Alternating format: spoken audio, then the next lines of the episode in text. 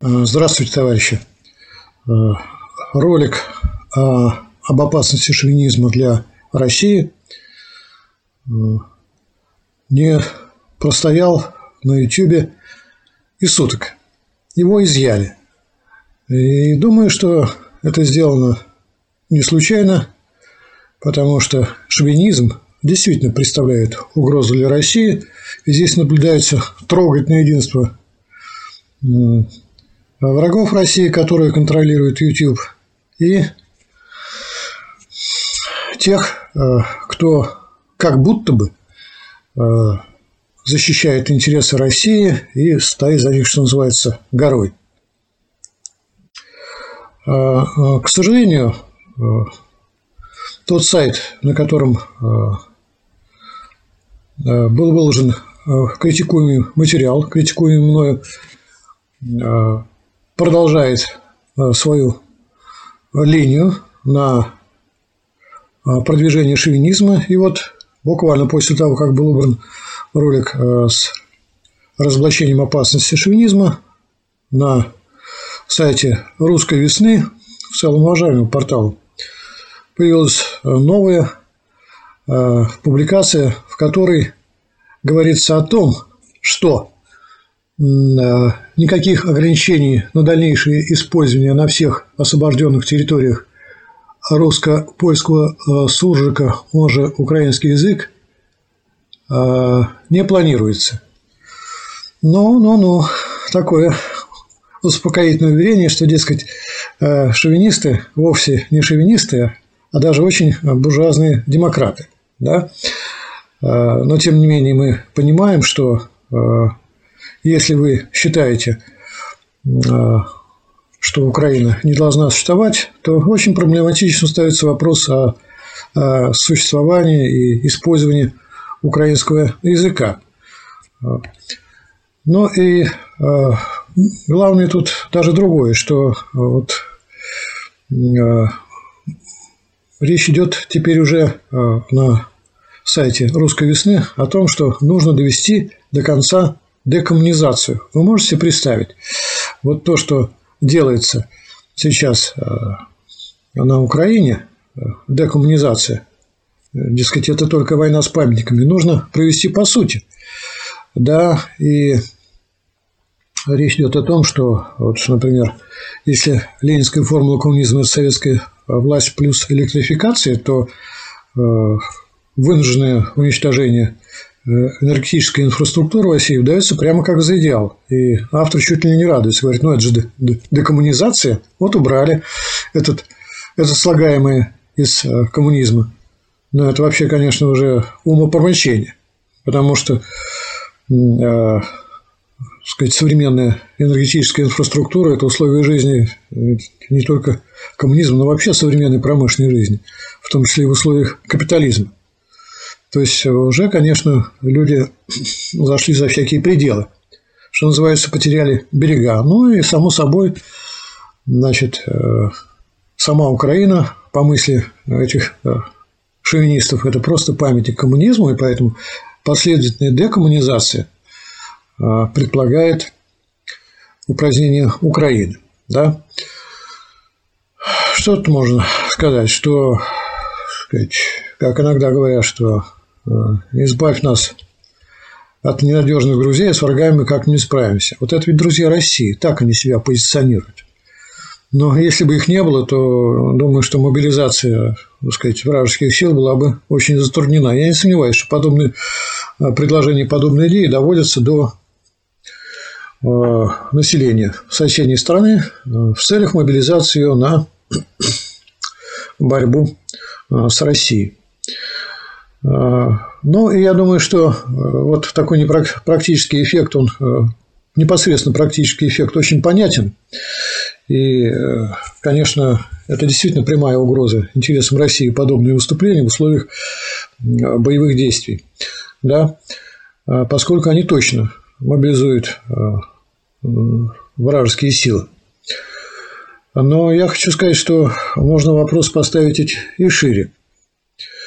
А, а, значит, является ли а не является ли сама Россия памятником того, что вот автор этого выступления рассматривает в качестве Украины, как в качестве такого памятника. Разве национальное сказать, размежевание и устройство вот этой составляющей нашего государства не было результатом того, что делали большевики, да, и затем тоже это поддерживалось. И что? Это себя не оправдало.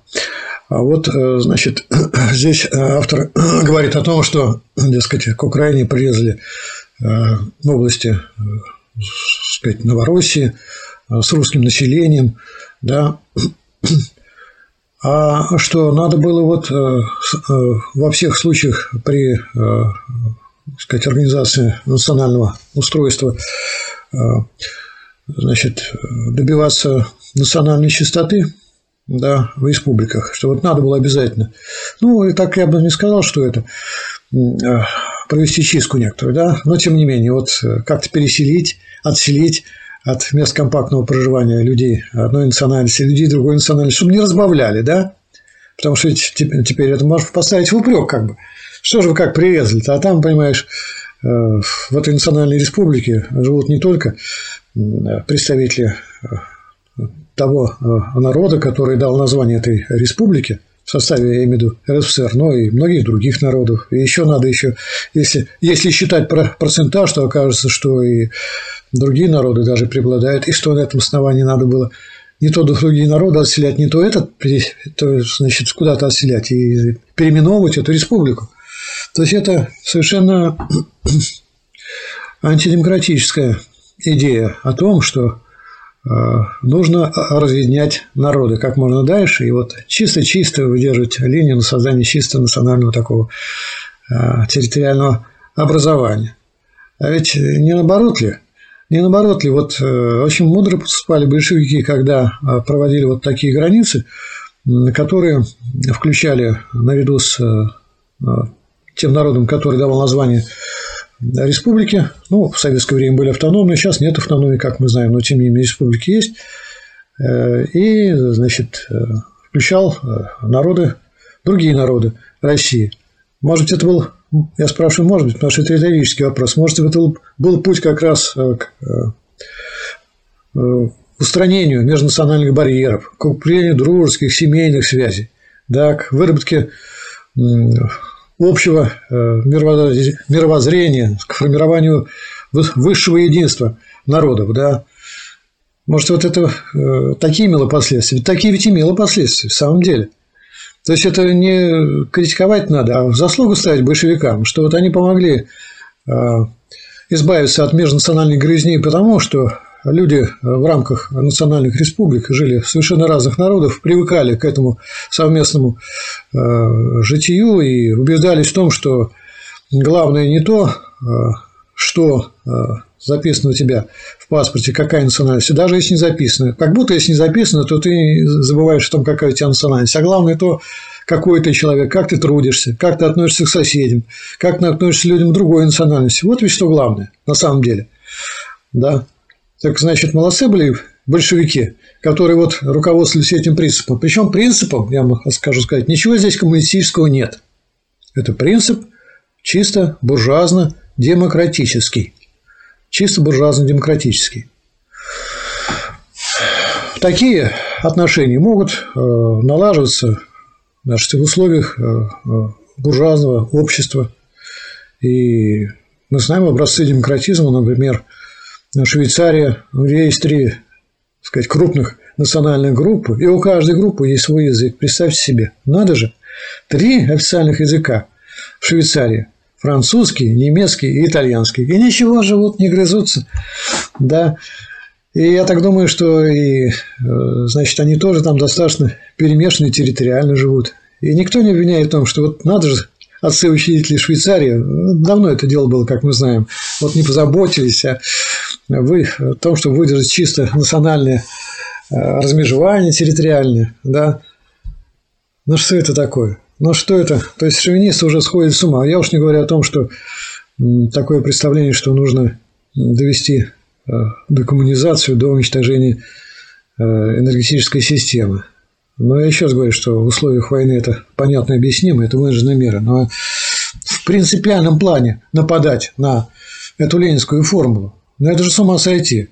Против чего вы выступаете? Против того, что делает капитализм? Потому что материальные предпосылки коммунизма в виде, в том числе и электрификации, ну где формируются? В условиях капитализма. То есть просто шовинисты потеряли ум. Но можно было, конечно, э, посмеяться над этой нелепицей, но я еще раз повторяю, что э, шовинизм обращен не, не только вовне России, он неизбежно разворачивается и внутрь.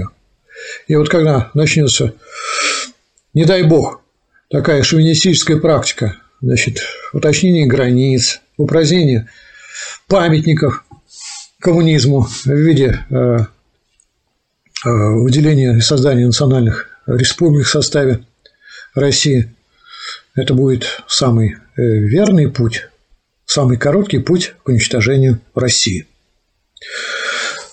Поэтому э, я бы сделал такой вывод, что никто не обязывает представителей буржуазного класса любить коммунизм. Это просто немыслимо. Да?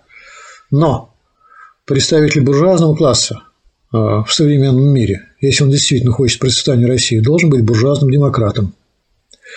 Потому что если он не буржуазный демократ, а реакционер, то он тянет назад, он тянет к ситуации, когда было национальное угнетение, да, когда практиковались в том числе и погромы, и буржуазный национализм вполне совместим, разумеется, с этими погромными движениями. Это было, между прочим, и на Украине, как мы знаем, э, после революционной, я имею в виду, до установления советской власти на Украине.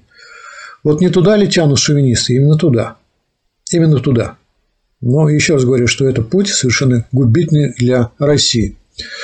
Поэтому я бы так сформулировал обращение к вот этим э, нынешним шовинистам, что коммунистом ты можешь и не быть, но буржуазным демократом быть обязан.